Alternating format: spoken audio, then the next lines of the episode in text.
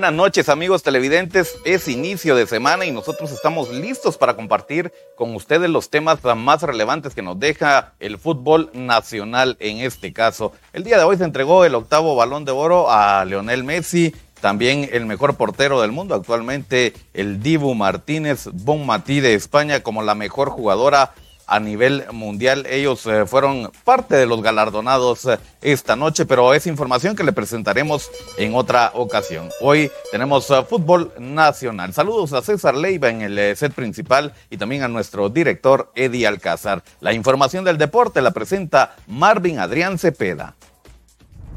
En el 2023, Marvin Adrián Cepeda, el diputado de todos, fue mano solidaria para los necesitados, amigo de los niños, apoyo fuerte del deporte y la cultura en general, amante del desarrollo de su departamento. En el 2024, Marvin Adrián Cepeda, el diputado de todos, será generador de la prosperidad para los jutiapanecos. Muchas gracias eh, por estarnos acompañando. Esto es el segmento deportivo. Es momento entonces para que usted conozca el resumen más completo de la Liga Guatemalteca. Previo a ello, damos paso a la información del deporte nacional. Y acá hablamos rápidamente de nuestra selección guatemalteca femenina que el día de ayer jugó en Jamaica. Vaya encuentro, acá al minuto 28, Leslie Ramírez ponía en ventaja al azul y blanco con una joya de gol Tremenda anotación de Leslie Ramírez y con eso uno por cero lo estaba ganando Guatemala, así como lo oye. Pero llegaría el gol del empate al minuto 32 por intermedio de Melissa Johnson, que tampoco perdona y termina venciendo a la guardameta guatemalteca. Se ponía uno a uno este partido y con eso nos íbamos a ir al descanso. Sería en el segundo tiempo. Cuando al minuto 52 aparece Vidaurre para la selección jamaiquina dos goles a uno, estaba remontando la selección local, ya lo estaba ganando dos goles a uno y esto pues eh, vendría a sorprender a nuestra selección guatemalteca que terminaría empatando al minuto 56. La respuesta fue cuatro minutos más tarde por intermedio de Aisha Solórzano. Tremendo gol también y de esa forma dos a dos Importante resultado para nuestra selección guatemalteca que ahora mantiene las esperanzas más vivas que nunca. Escuchamos declaraciones de la directora técnica Carla Alemán y de Ana Lucía Martínez luego de este partido. Sin duda hubo una gran disputa en el juego. Las chicas dieron su, todo su esfuerzo. Los dos equipos estaban em, físicamente cansados, se vieron por su esfuerzo, pero sobre todo creo que las chicas dieron un paso adelante en sostener ese deseo de lograr avanzar en la ruta de la Copa de Oro. No tengo ninguna duda que tenemos eh, posibilidades en el futuro pronto para poder corregir estas cosas que no logramos concretar hoy. Pero muy, muy feliz por el esfuerzo de las jugadoras y bueno, sacar un punto acá de Jamaica, como lo hemos visto ya, una selección mundialista, esté quien esté en el campo, es una selección mundialista eh, y hay que decirlo también como es.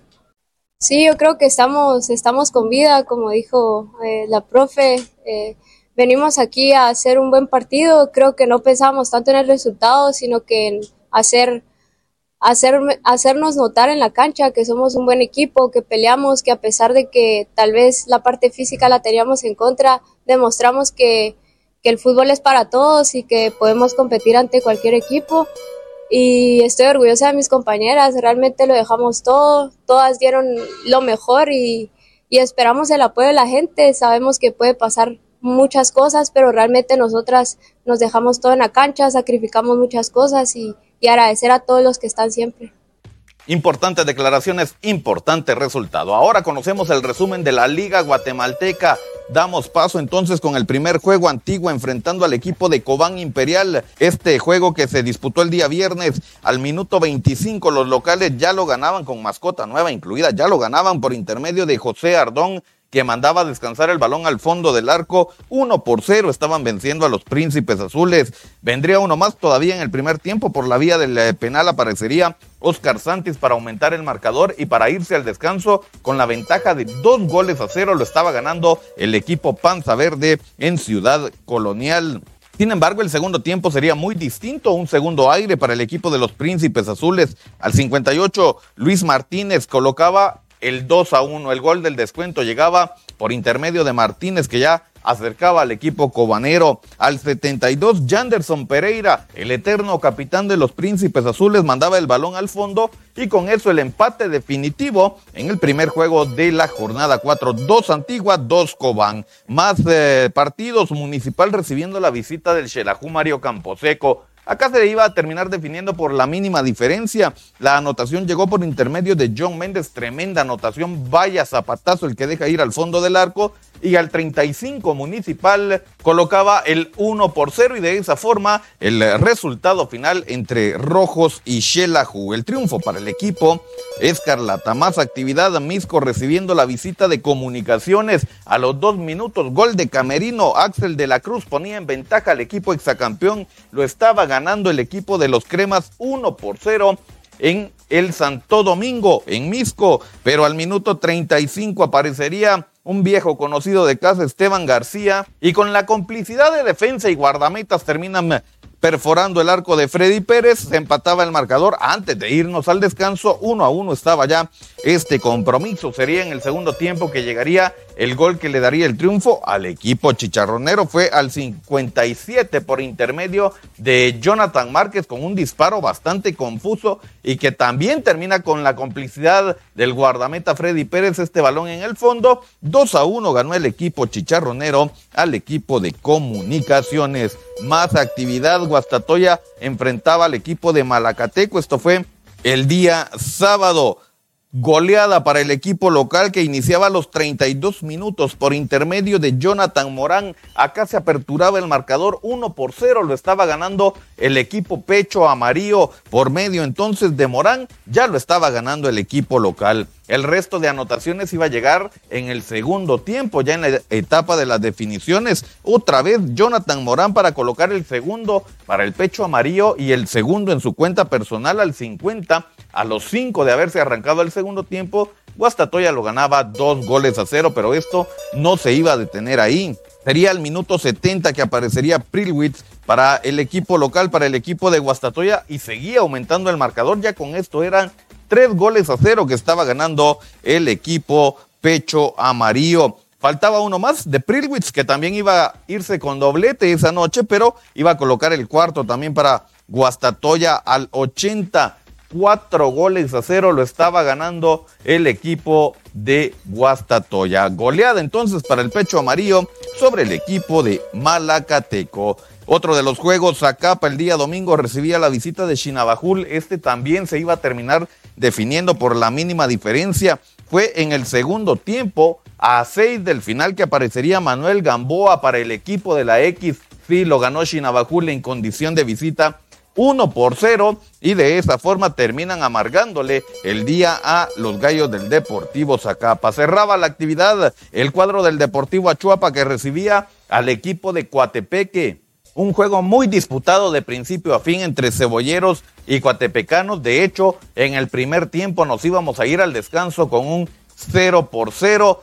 Esto hay que agregarle que se termina anulando un gol de Eric el Cookie Lemus, que estaba en posición adelantada, y algunas otras llegadas que tuvo el equipo Achuapaneco. En el segundo tiempo, pues eh, se vendría el gol para los locales, una tremenda jugada de laboratorio ensayada durante toda la semana la toca el ruso Moreira para la llegada que tenía Dani López sobre el sector de la derecha que termina enviando un centro de primera instancia ahí al manchón del penal donde aparecería Wilber Pérez que había ingresado de variante y solo empuja el balón para poner el 1 por 0 en tiempo de reposición sobre el final del partido lo ganó el Deportivo Achuapa. Tremendo triunfo para los cebolleros que son el equipo revelación de este torneo guatemalteco. Hablamos con los actores principales de este juego, Henry Orellana, Wilber Pérez y Pablo Rosas por parte de Coatepec.